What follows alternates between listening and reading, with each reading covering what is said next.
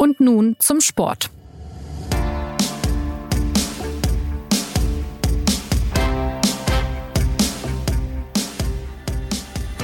Herzlich willkommen zur neuen Folge des SZ Sport Podcasts, einer glänzenden Episode, ganz unabhängig von dem, was wir gleich sagen werden. Denn Thema heute sind die Weltmeisterschaften im Biathlon und Ski Alpin. Und bei den Alpinen gab es überraschend viele Medaillen für das deutsche Team. Silbern erstrahlt dieser Wettbewerb nach der ersten Woche mit den zweiten Plätzen für Romit Baumann im Super-G, Kira Weidle und Andreas Sander in der Abfahrt. Der beste deutsche WM-Start seit mehr als 40 Jahren. Das würden auch gerne die deutschen Biathleten von sich sagen, aber auf solche Erfolgsnachrichten warten sie dort sehnlichst bei der WM und leider sind beide Veranstaltungen natürlich auch geprägt von den Umständen durch die Pandemie. Mein Name ist Anna Dreher und ich begrüße heute zu diesem Thema Saskia Aleite, die von der Biathlon-WM in Slowenien berichtet. Hallo Saskia. Hallo und Johannes Knut, der bei der Alpin-Ski-WM in Italien ist. Hallo Johannes. Servus zusammen, buongiorno. Dreimal Silber also für den deutschen Skiverband. Ein sensationeller Start, der beste des DSV bei einer WM seit Garmisch-Partenkirchen vor 43 Jahren. Wie ist das zu erklären, Johannes? Woher kommt diese Entwicklung? Ja, das äh, habe ich mich heute Morgen auch nochmal versucht äh, zu fragen, beziehungsweise fragen wir uns natürlich jetzt schon eine Woche lang. Ähm, es liegt wohl den ersten forensischen Untersuchungen zufolge eher nicht daran, dass es sich jetzt hier nur um in Anführungszeichen Flachländer handelt, äh, wie es ja einige schon hervorgehoben haben. Andreas Sander ist ja in Nordrhein-Westfalen aufgewachsen tatsächlich, zumindest als Kind in seiner Kindheit und hat dort Skifahren gelernt. Auf einem immerhin 400 Meter hohen Hügel. Kira Weidle ist ja in Stuttgart geboren mal kurz in NRW gewohnt, dann allerdings nach Starnberg weitergezogen. Also die, ist, äh, die kann man, glaube ich, schon mittlerweile als äh, sehr bergfest bezeichnen. Ähm, und Romit Baumann ja sowieso lang, lange Jahre Österreicher oder gebürtiger Österreicher und dann zum DSV gewechselt, weil er in Österreich keine Chance mehr hatte. In diesem sehr großen Team. Es ist, äh, ja, es ist ähm, eine sehr neue Perspektive, die die Deutschen eingenommen haben. Sie waren ja oft jetzt in den vergangenen Weltmeisterschaften, wenn wir uns daran erinnern, Felix Neureuter, Viktoria Riemsburg, die waren immer so im Kreis der Favoriten oder zumindest Mitfavoriten immer dabei. Und das ist natürlich etwas ganz anderes, wenn eine Medaille von dir erwartet wird und die Fahrer sie natürlich auch selbst von sich erwarten oder ob du, wie jetzt bei dieser WM, die Fahrer gewinnen konnten, aber nicht mussten im strengen Sinne. Also es, es hätte genauso gut niemand hätte sich jetzt, äh, zumindest wir hätten uns nicht beschwert oder, oder irgendwie jetzt die Fahrer in den Senkel gestellt, wenn sie jetzt fünfte, sechste, siebte und zwölfte geworden wären. Das wäre perfekt im äh, Leistungsspektrum, hätte das Leistungsspektrum perfekt getroffen und ich glaube dadurch, dass das äh, auch so ein Andreas Sander, der ja auch sich oft immer sehr gewissenhaft und analytisch und manchmal auch ein bisschen zu verkrampft an seine Wettkämpfe rangetastet hat, stand er noch nie in einem Weltcup auf einem Podest überhaupt. Das war jetzt sein erster Podestbesuch überhaupt bei einer WM. Dann auch noch ausgerechnet. Und dadurch, dass vielleicht äh, sie es geschafft haben, sich in so eine, in diese Außenseiterrolle sich gemütlich zu machen, haben sie genau diese Lockerheit oder diesen letzten Schuss Lockerheit gefunden, die man bei so einem Großereignis braucht. Und das ist natürlich eine hervorragende Position. Also im Prinzip dieser Vorteil, dass jetzt die ganz großen Namen, die im deutschen Skirennsport über Jahre prägend waren, dass die jetzt weg sind und das äh, ja eine gewisse Lücke geklafft hat quasi. Ja, aber das äh, gut. Ich meine, die, ähm, sie waren ja auch in den letzten Jahren waren ja Kira Weidle war ja auch schon dran, Andreas Sander und auch die die anderen deutschen Männer waren ja auch schon immer im Dunstkreis. Äh, Sander, ich weiß gar nicht, wie oft er jetzt schon unter den Top Ten war in den in besten in, in großen Rennen, aber es hat halt nie ganz für vorne gereicht und es ist jetzt halt natürlich, man muss da auch einen Weg finden, auch diese, diese Erwartungen und, und diese Perspektive erstmal einzunehmen. Das, das dauert auch ein bisschen. Und gerade in der Abfahrt, die sehr viel Erfahrung verlangt und äh, gewisse Kenntnis und dann aber auch eine, eine Lockerheit, wie man sich so einem Großereignis nähert, äh, das, das, das dauert einfach. Und diesen langen Atem braucht man und den, den hatten sie jetzt. Und äh, dafür wird man belohnt, aber man darf jetzt, glaube ich, nicht erwarten, dass es dann nächstes Jahr in, in Peking bei den Olympischen Winterspielen oder im Weltcup so weitergeht. Es wird auch wieder ein paar fünfte, sechste, siebte, zehnte Plätze geben. Das ist aber auch völlig okay, wenn man bedenkt, wie eng dieser Sport ist. Und man sieht es ja zum Beispiel jetzt auch hier, es waren bisher nur drei, nee, vier Medaillen, nee, fünf, fünf Nationen bis zum Sonntag auf dem Podest. Die Italiener sind noch ganz leer ausgegangen. Es ist ein Kampf um, ja, Hundertstel Sekunden. Ich meine, Andreas Sander, der fährt eine Hundertstel schneller, dann hat er Gold gewonnen. Das sind 27 Zentimeter auf über zwei Kilometer Piste. Das ist, kann man sich gar nicht vorstellen, wenn man sieht, wie, wie die sich da runterwerfen. Das ist ja wirklich eine Formel 1 des, des Wintersports geworden. Und äh, da ist es schon extrem überragend, da überhaupt eine Medaille zu erwarten, weil der, der Platz, äh, der Bereich, der dann zwischen Platz 4, 5, 6 ist, das ist ein, ein Hauch. Das ist nicht mein Augenaufschlag. Und äh, von daher ist das umso höher einzuschätzen. Welche Medaille hatte ich denn da am meisten überrascht von den drei Deutschen? Na, am meisten überraschend war schon Robert Baumann, der ja in Österreich ja, lange Jahre immer ein sehr verlässlicher Fahrer war, jetzt nie die ganz riesigen Erfolge gefeiert hat, aber immer sehr gut, sehr vielseitig im Speed und in der Technik, deshalb auch in der Kombination immer sehr gut. Und der dann einfach diesen, diesen irren Konkurrenzkampf im ÖSV-Team nicht mehr äh, ausgehalten hat, um es mal ganz flapsig zu sagen. Ja. Und äh, vor zwei Jahren, äh, als er zum DSV dann gekommen ist, äh, mit Startnummer 50 im, im Weltcup erstmal anfangen musste. Und das, das ist da Startnummer 50, das ist da, da, da bist, startest du nicht mehr weit weg bis zu den Fahrern aus Liechtenstein und Andorra. Fährst du auf sehr schlechten Pisten und das ist eigentlich jetzt nicht die Disziplin, die ihm so super doll liegt. Und wenn jetzt sich vor der WM Josef Ferstl nicht verletzt hätte, wäre sogar vielleicht die Frage gewesen, ob er überhaupt einen Startplatz kriegt oder hätte sich dafür zumindest ein bisschen anstrengen müssen. Und dass er da jetzt auf dieser, dieser Piste dann ähm, sich noch fast sogar den, den Sieger, den Vincent Kriechmeier, abfängt, das war schon wirklich eine große Überraschung. Aber da sieht man halt auch, dass man wirklich immer eine Chance hat und dann auch mit so einer gewissen Unbeschwertheit und Routine, was da alles möglich ist.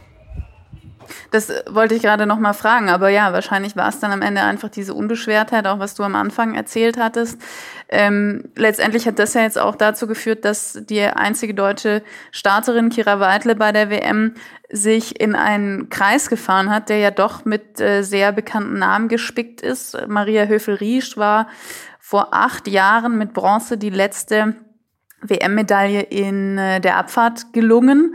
Silber zuletzt Katja Seitzinger 1996 und die letzte deutsche Weltmeisterin in der Abfahrt ist nach wie vor Rosi Mittermeier und das war 1976. Also das ist schon eine gewisse Zeitspanne, in der man da die, die deutschen Erfolge überblicken kann. Ich habe es gerade gesagt, die einzige deutsche Starterin im Super-G und in der Abfahrt.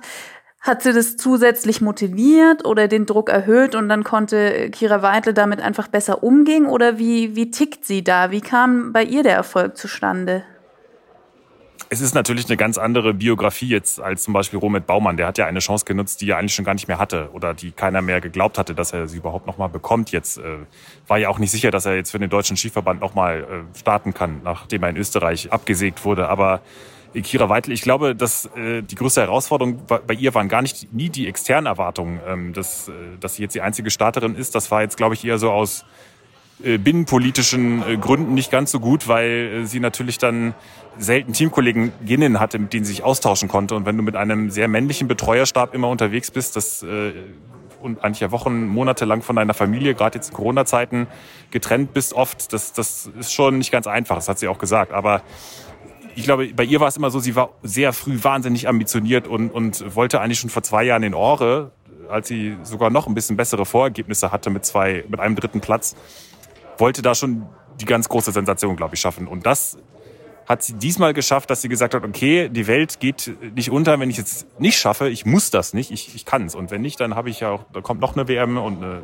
Winterspiele und noch eine zweite WM. Und das, das ist, glaube ich, dann für jemanden, der so immer so zielstrebig äh, auf, auf so eine Karriere hingearbeitet hat, der in der Grundschule schon gesagt hat, ich will Skirennfahrerin werden, äh, das dass man da dann irgendwie äh, diese Anspannung und Fokussiertheit, die natürlich auch sehr schnell in Verkrampfung dann umschlägt, wenn man etwas unbedingt will, dass, dass man da halt den Weg findet, äh, dass, dass man auch da sich quasi einredet, ich, ich kann es, aber ich muss es nicht. Und die Welt geht jetzt auch nicht, wird jetzt nicht schlechter, wenn, wenn es nicht klappt. Und das, das klingt immer sehr, sehr lopp, aber ich glaube, wenn man als Athlet so in diesem Betrieb drin steckt, dann, dann verliert man da manchmal so ein bisschen diese größere Perspektive. Das ist so wie wenn man vor irgendwie nur auf eine Regenwolke guckt und dann, wenn man mal drei Schritte zurückgeht, dann sieht man, dass es ja eigentlich äh, hinten auch der blaue Himmel wiederkommt. Äh, jetzt mal ein bisschen äh, fast schon wetterpsychologisch gesagt. Also das, ja. das, das sind so kleine, kleine Tricks, aber das, das macht, die machen dann doch einen großen Unterschied. Und äh, dass, äh, dass sie ähm, eine, eine absolut goldene äh, oder große Perspektive hat, ist unbestritten mit 24. Ähm, das ist da zu sein, wo sie ist, das ist sehr ungewöhnlich. Eigentlich braucht man auf den Abfahrten mehr Zeit, um sich da oben zu etablieren, weil das extrem viel Erfahrung erfordert, sich auf diesen Eispisten zurechtzufinden und zu wissen, wo kann ich riskieren und wo eben nicht, damit ich nicht äh, mich verletze und dann erstmal ein halbes Jahr wieder mit Kreuzbandriss ausfalle. Und das, äh, man sieht es daran, dass sie bis heute eigentlich auch noch nie richtig schwer verletzt war, dass sie das gut einschätzen kann. der DSV hat nicht viele Frauen gerade, aber äh, die, die er hat, nämlich Weidle oder diejenige, die sie hier haben in den Speed-Disziplinen, die ist wirklich außerordentlich äh, befähigt und da ist äh, sicherlich einiges noch möglich. War Cortina dann jetzt also der, der Auftakt zur großen Karriere? 24 ist ja äh, das beste Alter, um, um im Ski Alpin dann noch was draufzusetzen. Also auf jeden Fall äh, glaube ich schon, dass sie jetzt, ähm, das ist ja immer so, wenn man mal so einen Erfolg geschafft hat, dann sieht man, dass es jetzt irgendwie nicht Übermenschliches erfordert, um das zu schaffen. Ja, das ist immer auch diese psychologische Komponente, die ja auch Linus Strasser erlebt hat äh, in diesem Winter, der seinen ersten Slalom-Weltcup gewonnen hat, äh, dass, dass so ein Sieg auf einmal ganz neue äh, Grenzen niederreißt und neue Perspektiven öffnet, dass man merkt, ah ja, das, ich kann da ja vorne reinfahren. Das, das, das erfordert jetzt nicht irgendwie Zaubertrank und oder sonstige übermenschliche Kräfte, sondern das geht auch so mit, mit kontinuierlicher Arbeit. Und Wir wollen jetzt nichts unterstellen. Nein, ja, das ist im Sport natürlich immer, ich habe jetzt eher an Asterix und Obelix gedacht, aber die haben ja auch eine, eine Sportepisode äh, gebraucht. Das war jetzt ähm, die Analogie natürlich sehr treffend, äh, sehr feinfühlig gewählt. Nein, also das, äh, da, da ist das Potenzial ist da, aber ich meine, im, im Alpinsport wäre ich damit unfassbar vorsichtig, weil wir sehen es jeden Winter, ein Fehler, ein, einmal den, den Schwerpunkt nicht ganz überm Ski oder ähm, ein, einmal erwischt man einen Schlag und schon ist man im Netz und es kann halt auch passieren, dass wenn der Sturz richtig blöd ausgeht, wir haben es jetzt bei äh, Nicole Schmidhofer gesehen in diesem Winter, davor auch bei anderen Fahrerinnen, das kann einen so zurückwerfen, dass man nie wieder auf die Beine kommt im, im sprichwörtlichen Sinne. Also die Anlagungen, die, die Schienen, sage ich mal, sind gelegt, aber ob, ob sie, was es dann, äh, wo, wohin es einen trägt, das äh, muss man wirklich abwarten, weil dieser Sport so auf der Kante im wahrsten Sinne gerade unterwegs ist mit den Kräften, mit dem Material, mit den äußeren Bedingungen, dass es einfach brutal schwer ist, dass man da irgendwie jetzt so eine Karriere prognostizieren kann wie Roger Federer, von dem man weiß, okay, der gewinnt äh, noch ja, so und so viele Grand Slam Turniere. Also im Gegensatz zu, zu Kira Weidle, wo man sagen kann, das könnte jetzt der Startpunkt gewesen sein zu vielen weiteren Erfolgen. Ähm, du ist ja bei den Männern die, die Lage bisschen anders. Du hast es auch schon äh, angesprochen. Romit Baumann, der war eigentlich schon abgeschrieben und hat sich zurückgekämpft. Andreas Sander ist jetzt noch kein Oldie, aber er hat jetzt auch eine Weile gebraucht, ähm, um es jetzt aufs Podest zu schaffen. Und er hat im Nachhinein gesagt, dass er auf dem Weg zum Start in Cortina gespürt habe, dass an dem Tag irgendwas anders sei, dass er irgendwie lockerer sei. Und, und Baumann hat sich ja so ähnlich geäußert. Waren das dann, wenn wir jetzt mal nochmal aufs Gesamtbild jetzt gar nicht unbedingt nur bei den Männern, aber so auch insgesamt beim DSV gucken, war das jetzt einfach ein individueller Prozess jeweils, der eben jetzt zufällig bei bisher drei deutschen Startern zum Erfolg geführt hat? Oder hängt es schon mit sehr grundlegenden entsprechenden Schritten und Maßnahmen im Verband zusammen, dass man versucht, nicht mehr länger in dieser Außer Außenseiterposition zu sein, sondern sich eben wieder zuverlässig auf die Podeste zu bringen?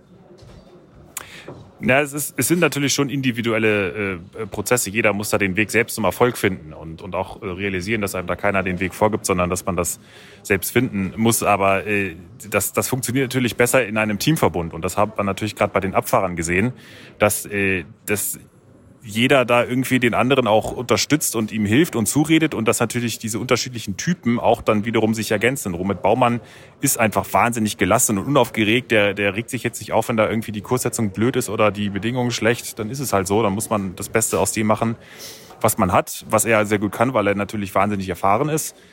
Und das ist so eine Gelassenheit, die, die haben andere, wie ähm, einen Andreas Sander oder auch einen, vielleicht ein, ähm, paar andere Teamkollegen, die auch nicht so gehabt. Und das, das merken die natürlich auch. Die spüren, die sehen, so wie der das macht, das geht auch zum Erfolg und dann mhm. kann ich mir da vielleicht ein bisschen was abschauen. Mhm. Und das ist natürlich, äh, also ich sage jetzt nicht, dass wenn Romit Baumann nicht gekommen wäre, dass Andreas Sander nicht so locker geworden wäre, aber das, das sind alles so Wechselwirkungen, die sich aufschaukeln dann. Also das, das ist schon, das, da ist schon eine Teamdynamik dahinter und sie profitieren natürlich auch davon jetzt, oder andere profitieren davon. Ein Simon Jocher, der mit 24 eigentlich noch gar nicht die volle WM-Quali hatte, der, der fährt jetzt hier mit.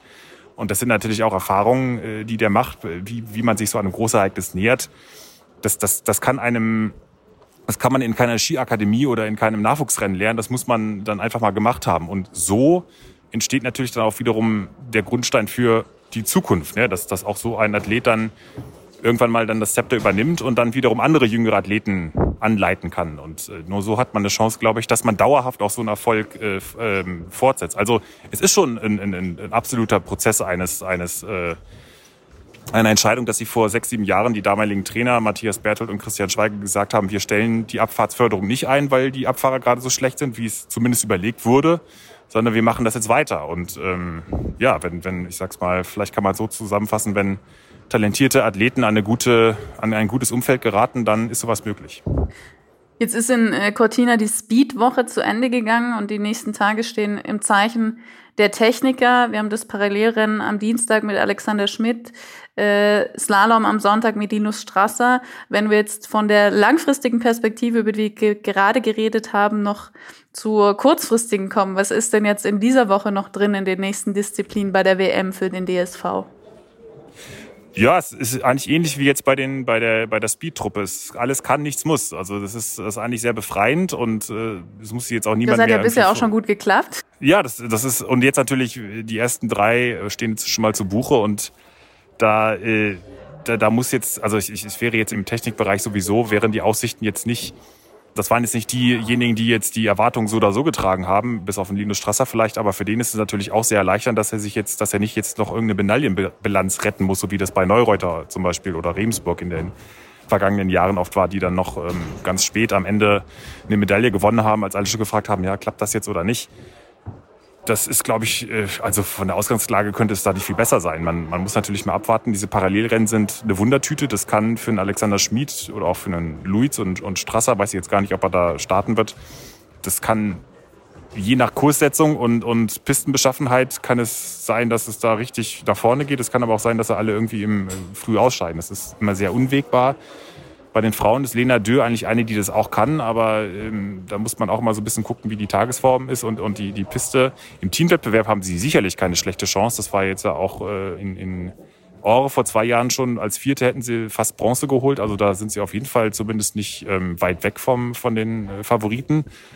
In, in den Rennen, glaube ich, bei den, in den Einzelwettbewerben sind sie schon eher auch wieder ähnlich wie die wie die anderen jetzt in, der, in, in diesem Außenseiterkreis. Also Alexander Schmid äh, hat zwar tolle Top-10-Resultate erreicht, aber da ist die Weltspitze, glaube ich, gerade doch noch mal ein bisschen weiter weg. Äh, und Linus Strasser hat zwar jetzt tolle ähm, mit seinem ersten Sieg und auch dem zweiten Platz äh, in Adelbohn danach äh, tolle Erfolge in diesem Winter gefeiert, aber er war jetzt dann doch zuletzt ein bisschen, wirkte so ein bisschen ja, verunsichert auch nach schlechteren Ergebnissen und, und im Slalom ist es unfassbar offen, das Feld. Also das da kann extrem viel passieren, es kann aber auch äh, extrem wenig bei rumkommen. Aber wie du schon gesagt hast, das, das ist nicht die schlechteste Ausgangslage und da, damit, also da, sie werden die dann, wenn, wenn sie irgendwas schaffen, das sicherlich nicht mit der Post zurückschicken, die Medaillen.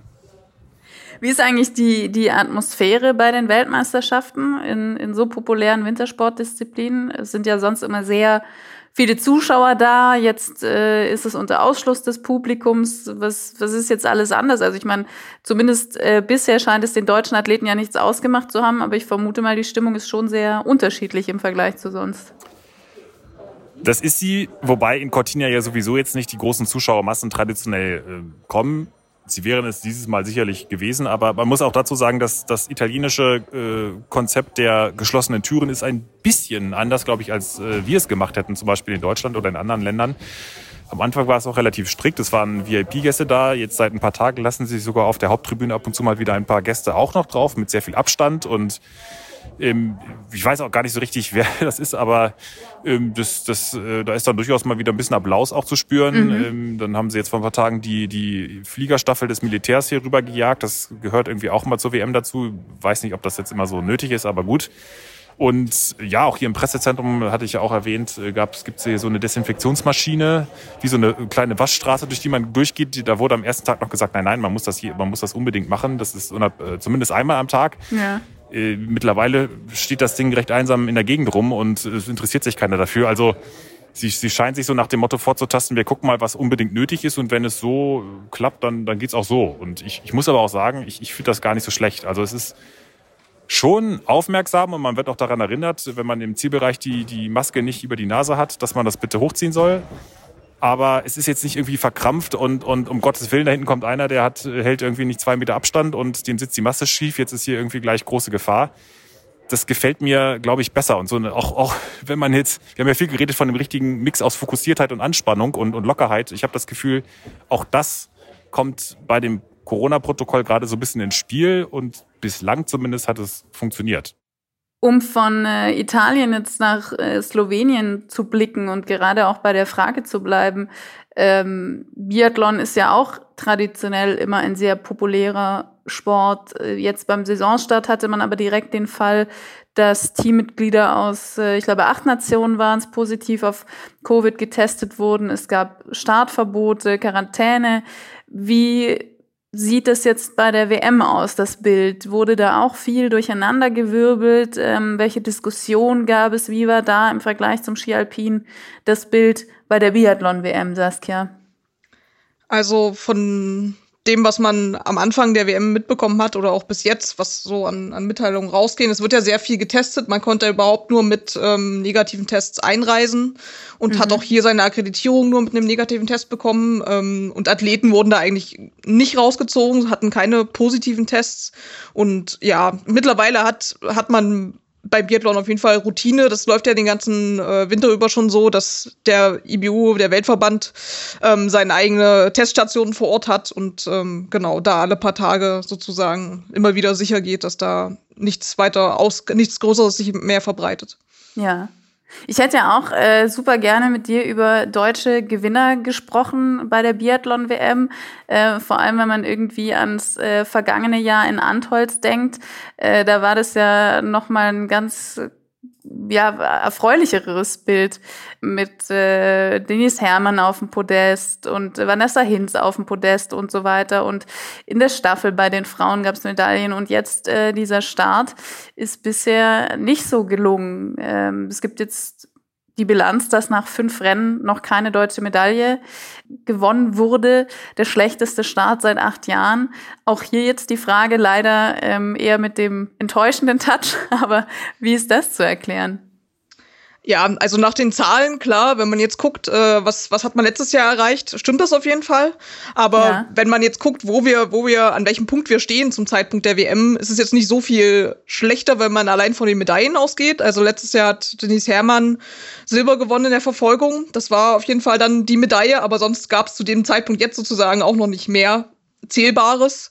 Allerdings sind, äh, die, haben die Männer natürlich jetzt in den ersten Rennen total enttäuscht. Das äh, hängt auf jeden Fall hinter den Erwartungen zurück und man hat so ein bisschen das Gefühl, da ist irgendwie immer was anderes. Am Anfang vergreifen sie sich irgendwie in den Skien, in den Skiern, falscher Belag gewählt, weil es auf einmal anfängt zu schneien, was man aber irgendwie auch ähm, ja, in einem Wetterbericht, glaube ich, hätte sehen können dann äh, passt die Laufform irgendwie nicht, dann sind es wieder zu viele Fehler am Schießstand. Also irgendwas ist immer, hat man gerade so ein bisschen das Gefühl. Und jetzt ist natürlich die Frage, ob sich das in den nächsten Tagen nochmal in eine positive Richtung entwickelt. Also das Einzel der Männer steht am, am Mittwoch jetzt an und Arndt Pfeiffer ist da 2019 Weltmeister geworden. Das ist natürlich was, worauf man sich jetzt wieder versuchen könnte zu berufen. Und ich glaube, äh, Pfeiffer ist ja auch der erfahrenste im Feld. Ähm, der äh, kommt damit ab, vielleicht noch am ehesten klar. Aber ja, man ist auf jeden Fall jetzt in einer Lage, die nicht sonderlich komfortabel ist, sag ich mal es ist ja schon also krass eigentlich, ne? Das ist äh, bei den Männern zumindest das jeweils schlechteste WM-Ergebnis an Pfeiffer. Du hast ihn gerade genannt, äh, ist mit Platz 36 und 20 der beste deutsche Athlet gewesen. Man ist ja doch irgendwie sehr erfolgsverwöhnt. In der Mixstaffel war es dann aber Platz 7. Und was ja auffällt, ist, dass es vor allem beim Schießen irgendwie nicht so richtig zusammenläuft. Ist das ein neues, überraschendes Problem oder hat sich das schon abgezeichnet, jetzt vielleicht auch durch diese ungewöhnliche Vorbereitung äh, aufgrund von Corona, wobei die ja auch andere Nationen hatten? Ich glaube, also was man ja sehen kann, es äh, gibt ja eh so Athleten, ne? die haben ihre Stärken eher am Schießstand, die anderen eher beim Laufen. Und wenn wir jetzt zum Beispiel einen Pfeiffer rausnehmen, ähm, der ist immer ein sehr sicherer Schütze gewesen und ist jetzt auffällig unsicher bei einer WM für seine Verhältnisse. Ne? Ja. Ähm, das kann man schon sagen. Und das ist schon auffällig, auch im Vergleich zu den anderen Nationen. Also der Schießstand hier hat nicht solche Tücken wie zum Beispiel der in Antolz. Ähm, die Höhenlage hier ist jetzt nicht so heftig wie in Antolz. Ähm, du hattest im Sprint so ein paar Schneeverwehungen, ein bisschen böig, klar, da hatte jeder so ein bisschen die Probleme. Ähm, ähm, man muss auch nicht immer gucken, dass man null Fehler schießt. Ne? Also die Latte muss ja gar nicht so hochlegen, hochliegen. Ähm, aber wenn kein deutscher Athlet hat bisher unter, unter zwei ähm, Fehler geschossen am Schießstand von den Männern in den Einzelrennen. Und wenn die Konkurrenz halt dann einen Fehler macht, dann ist sie ja trotzdem vorne. Und äh, ich weiß, ich weiß nicht, also sie selber können sich das, glaube ich, auch nicht so ein bisschen erklären. Die sagen dann immer, ja, es hängt dann natürlich immer mit allem, alles hängt mit allem zusammen so ein bisschen. Wenn mhm. du merkst, du hast irgendwie auf der Loipo Probleme, deine Laufform stimmt irgendwie nicht, dein Ski läuft schlecht und dann kommst du zum Schießstand und bist natürlich vom Kopf auch nicht so frei, dass du dann irgendwie da durchballern kannst und alles triffst. Das glaube ich auch, dass das alles so ein bisschen miteinander zusammenhängt. Ich glaube aber auch, dass es ein, ein Faktor spielt, wie dominant gerade auch ähm, die Konkurrenz ist, wie dominant die Norweger in der Saison waren, wie gut auch die Franzosen waren. Nicht unbedingt nur am Schießstand, aber dass mhm. sich da wirklich so eine so ja Mächte gebildet haben, die die Deutschen so ein bisschen vor eine gewisse Ratlosigkeit stellen und dass das alles so ein bisschen dann auch zusammenkommt, wenn es halt dann auch am Schießstand sozusagen auf alles ankommt und du nicht frei im Kopf bist. Aber weil sie das Gefühl haben, hoppla, wir werden jetzt irgendwie abgelöst oder weil jetzt so die, die Stärke der Norweger jetzt zum Beispiel ist da nichts Unbekanntes? Nee, das stimmt, aber die geballte Mannschaftsstärke, die sie dieses Jahr zeigen, die hatten sie halt vorher nicht. Und die Deutschen sind halt sehr, sehr schwankend so in ihren, in, in ihren Leistungen und da kommen, man merkt das, wenn man so un, unter dem, unter der Saison immer mal reingehört hat, dass sie, ja, da, wie gesagt, schon so ein bisschen in so eine Ratlosigkeit verfallen, warum die anderen jetzt so weit weg sind. Und wenn du halt nicht bei dir bist, und das könntest du auch sein, und da schon so ein bisschen, ja, ratlos genug sein, weil es halt mhm. dann auch immer schwankend ist, ne? Aber das, das hilft dir dann natürlich in dem Moment auch nicht, wenn du merkst, da ist einfach jetzt so eine Lücke entstanden, die irgendwie immer größer wird und du kannst es nicht, ähm, ja, kannst es nicht zu, kannst es nicht schließen und äh, ja. Aber hängt es dann sehr damit zusammen, dass eben die Bedingungen so ungewöhnlich sind, also dass die Saison im ähm, März des vergangenen Jahres verfrüht abgebrochen werden musste wegen der Pandemie, dass natürlich auch die, die Trainingsbedingungen andere waren, dass man vielleicht im Kopf auch ein bisschen woanders hing? Oder ist das jetzt was, was einfach mal so eine ja ein Formtief, sage ich mal, ist, was jetzt halt blöderweise zur WM kommt oder äh, wenn, wenn, die, wenn das deutsche Team keine Erklärung hat, vielleicht hast du eine aus deinen Beobachtungen heraus. Äh, manchmal ist es ja auch eine, eine Lücke, die dann klafft die Corona-Situation ist jetzt, glaube ich, nichts, was sie übermaßen belastet. Das äh, sagt jedenfalls keiner von den Athleten selber. Ähm, ja. Man muss natürlich ein bisschen gucken, wir reden jetzt über die Männer, ne? Und ähm, da hat man tatsächlich äh, teilweise Schwankungen drin, die vorher vielleicht nicht so da waren. Andererseits hast du da auch eine Altersstruktur, wo du sagen musst, Arndt Pfeiffer ist da jetzt der Beste, als, als Zwölfter im, im, im Weltcup äh, zur WM gereist, der ist 33 ist auf seinem Zenit und ist konkurrenzfähig, aber das halt auch an guten Tagen, ne? Und die anderen sind auch alle so um, um, um die 30, 32 und so weiter und befinden sich schon in einem, in einem gehobeneren Biathletenalter, muss man sagen. Gerade wenn du vorher halt nicht so der Seriensieger warst. Also die kämpfen immer schon so ein bisschen und es wurde ja auch letztes Jahr im Sommer ein neuer Schießtrainer eingestellt, sage ich jetzt mal, wo auch alle Athleten am Anfang gesagt haben, ja, hat uns total geholfen, ähm, weil der irgendwie auch Videoaufnahmen von ihnen macht beim Training und mit, die schießen dann irgendwie mit Lasergewehren und haben irgendwie neue Analysemöglichkeiten und auch sehr viel Trockentraining gemacht und so weiter. Also dieses Schießproblem hatte sich auch schon letztes Jahr äh, angedeutet dann zum Ende der WM und in den letzten äh, Weltcups.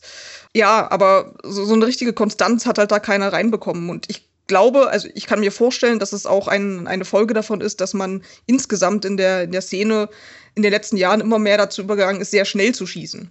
Mhm. Und ähm, um halt dann tatsächlich Chancen auf Medaillen zu haben. Und das macht auch tatsächlich ja einen Unterschied. Ne? Also wenn man sich anguckt, teilweise wenige Sekunden äh, trennen einen dann von, von, vom Podest. Da kann natürlich die Schießzeit ausschlaggebend sein, aber du kannst natürlich auch nur an deiner Schießzeit arbeiten, wenn du auch wirklich sehr sicher, ein sehr sicherer Schütze bist. Und wenn du das nicht bist und trotzdem immer versuchst, immer schneller zu sein, wird natürlich dein, deine Trefferquote wieder schlechter. Also ja. ich kann mir vorstellen, dass das auch einfach so eine Unsicherheit reingebracht hat, die ähm, jetzt einfach zu schlechteren Ergebnissen führt. Der Bundestrainer Mark Kirchner hat jetzt trotzdem auf die Männer bezogen gesagt, am Mittwoch, also bei den nächsten Wettbewerben geht es wieder von Null los. Da wollen wir beweisen, dass wir zu den besten Nationen gehören. Es kann sich ganz schnell drehen. Kann es das wirklich nach so einem schlechten Start? Mm, Also klar, jedes Rennen fängt von null an, das ist, oder nicht jedes, Sprint und Verfolger hängen ja zusammen, ne? deswegen konnte man jetzt auch nicht viel mehr erwarten, ehrlich gesagt, von dem Verfolgungsrennen. Im Einzel geht's neu los. Ich glaube schon, dass den Männern das gelingen kann, im Einzel dann nochmal sozusagen im, im, Kopf die Sachen auf Null zu setzen. Also an Pfeiffer einfach durch seine Erfahrung, der ist, ein, ist Olympiasieger geworden 2018, der hat, äh, ja, wie gesagt, im Einzel 2019 Gold gewonnen, mit null äh, Fehlern übrigens am Schießstand. ähm, das, das kann funktionieren. Und Erik Lesser ist auch so ein Typ tatsächlich, wobei ich jetzt glaube, dass er gar nicht so eine, wahrscheinlich nicht nochmal eine Chance, nicht nochmal einen Startplatz kriegt von den, von den äh, ja, Trainern. Aber ja, das ist, wie gesagt, eigentlich sind die Gegebenheiten hier ganz gut. Du hast keinen, keinen schwierigen Schießstand, du hast auch nicht Böig, Nebel, also jedenfalls nicht so krass, wie man sonst schon in, in vergangenen Jahren an, an Schießständen erlebt hast. Aber klar, die Konkurrenz ist ja weiter da. Die Norweger haben ihre Medaillen schon gewonnen, die Franzosen sind ja auch sehr stark im Vergleich zum, ähm, zum Winter jetzt und das wird nicht weniger. Es hätte ja, äh, wenn man jetzt sagt, okay, bei den Frauen war es, äh, oder insgesamt war es der schlechteste WM-Start seit acht Jahren, aber der hängt natürlich auch sehr stark mit den Männern zusammen. Und die Frauen hätten ihn ja, oder haben es ja nur ganz knapp verpasst, äh, die Bilanz ein bisschen zu verbessern, weil Denise Herrmann und Franziska Preuß nur knapp das Podest verpasst haben. Aber auch hier hat sich die Nervosität am Schießstand gezeigt, zumindest bei Denise Herrmann. Die hat sich ja damit wirklich irgendwie kurz vor knapp die, die Bronzemedaille verballert, sage ich jetzt mal. Ja. Also es scheint ja dann nicht ausschließlich ein Männerproblem zu sein gerade. Nee, wobei man sehen muss, also die Frauen sind eigentlich über dem, was sie die Saison über gezeigt haben. Also mhm. Franzi Preuß ist genau in dem, in dem äh, Modus, sage ich jetzt mal drin. Die hat eine super Saison schon hingelegt und äh, setzt genau, macht genau da weiter. Denise Herrmann hat, äh, glaube ich, zuletzt im An Anfang Dezember nur einen Fehler geschossen. Also und jetzt im Sprint halt wieder, ne? Also das ist gemessen an, an ihrer und sie hat halt eine Schießschwäche auch, aber hat sich hier eigentlich gut zurückgemeldet, was das angeht. Also, aber klar, man muss immer sehen, bei einer WM zählen am, am Ende im Medaillenspiegel ist natürlich, ne, bist du, bist du dabei oder bist du nicht dabei? Trotzdem muss man sagen, die Frauen haben sich hier eigentlich nichts vorzuwerfen, wenn du so von den ersten drei, also Hermann Preuß und Vanessa Hinz auch, die den ganzen äh, Winter über totale Probleme hatte, die irgendwie 30. im, im Weltcup ist und wird hier, äh, ja, Sechste in der Verfolgung. Also, ja. welchen Vorwurf will man ihr da machen? Klar kannst nee, du sagen. Also, klar. und sie hat auch gestern, sie ist, glaube ich, die Einzige, die alles getroffen hat ähm, von, den, von den Deutschen bisher, gestern in der Verfolgung. Also, die haben sich nichts vorzuwerfen, finde ich. Und, äh, Dann war ja. ich vielleicht auch ein bisschen zu kritisch. ja, es ist, ja, es ist immer so ein bisschen, natürlich muss man auch in die Details reingehen und auch die, die, die Mixstaffel ähm, zu Beginn der, der WM, da waren die Frauen auch gut. Die hatten super Laufzeiten, aber wenn die Männer anfangen und schon die falschen Skier wählen und äh, ja, diverse ähm, Strafrunden schießen, dann ist es natürlich schwierig. Also. Aber wie kann das denn passieren, dass im Team dann die falschen Skier gewählt werden? Die eine Hälfte macht es richtig, die andere Hälfte greift daneben. Ja, das hängt, das ist unterschiedlich geregelt bei den Teams auch. Also von den Nationen, die, Athlet, die deutschen Athleten machen nochmal einen Vortest. Also erst testen wohl die, die Techniker fünf, sechs Ski vor dem Rennen und stellen dann zwei zur Auswahl, die die Athleten selber nochmal testen. Und ich glaube, sie, die Männer wurden halt dann nochmal überrascht, dass es dann, haben, haben Skier gewählt, die super gelaufen wären, wenn es nicht geschneit hätte. Was dann aber halt eine Stunde später nach ihrem Test der Fall war. Und ähm, die Frauen haben sich da anscheinend anders entschieden. Es hat auch jeder Athlet ja seine, anderen, äh, seine andere Ausrüstung so ein bisschen. Ja. Und ja, so kommt dann dieses, dieses Wechselspiel zustande, sage ich mal. Genau. Für die Frauen geht es ja morgen, am morgigen Dienstag, schon weiter mit dem Einzel über 15 Kilometern mit äh, vier Schießeinlagen.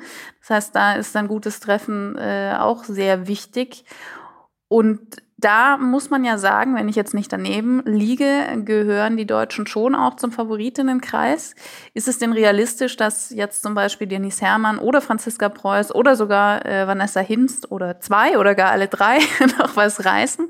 Also könnte da eine Medaille geholt werden, weil man jetzt ja irgendwie eine gute Laufleistung hatte. Jetzt hat man schon ein paar Wettbewerbe, um vielleicht auch eine gewisse Nervosität abzulegen. Oder wie, wie sind da die Prognosen? Ich glaube, von dem, wo man jetzt steht, dass man halt einfach einen, guten WM-Start hatte, auch wenn die Medaille nicht da ist. Ähm, und, und sich gestern auch, ja, Vanessa Hinz und Franzi Preuß sehr positiv auch geäußert haben und dass sie eigentlich, klar, sich ärgern, dass sie, dass sie zu, äh, zu viel Fehler gemacht haben am Schießstand, aber dann doch sehr, ja, gut abgeschnitten haben. Ich glaube, dass gerade so eine Teamdynamik ist, da ist, die schon dafür spricht, dass das morgen auch eine, eine Medaille geben kann.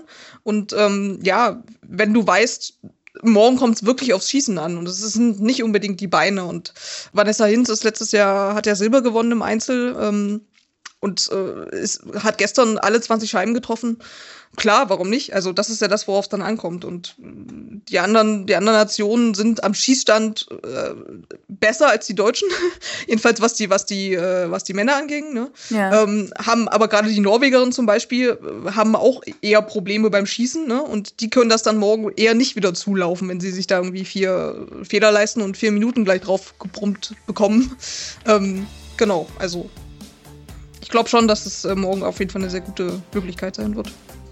Wir bleiben optimistisch. Eine Woche laufen im Biathlon und Ski Alpin noch die Weltmeisterschaften. Vielleicht kommen noch ein paar Glanzmomente dazu. Für heute sage ich vielen Dank Saskia, vielen Dank Johannes fürs Mitmachen und an Sie vielen Dank fürs Zuhören. Die nächste Folge gibt es nächsten Montag. Bis dahin eine schöne Woche.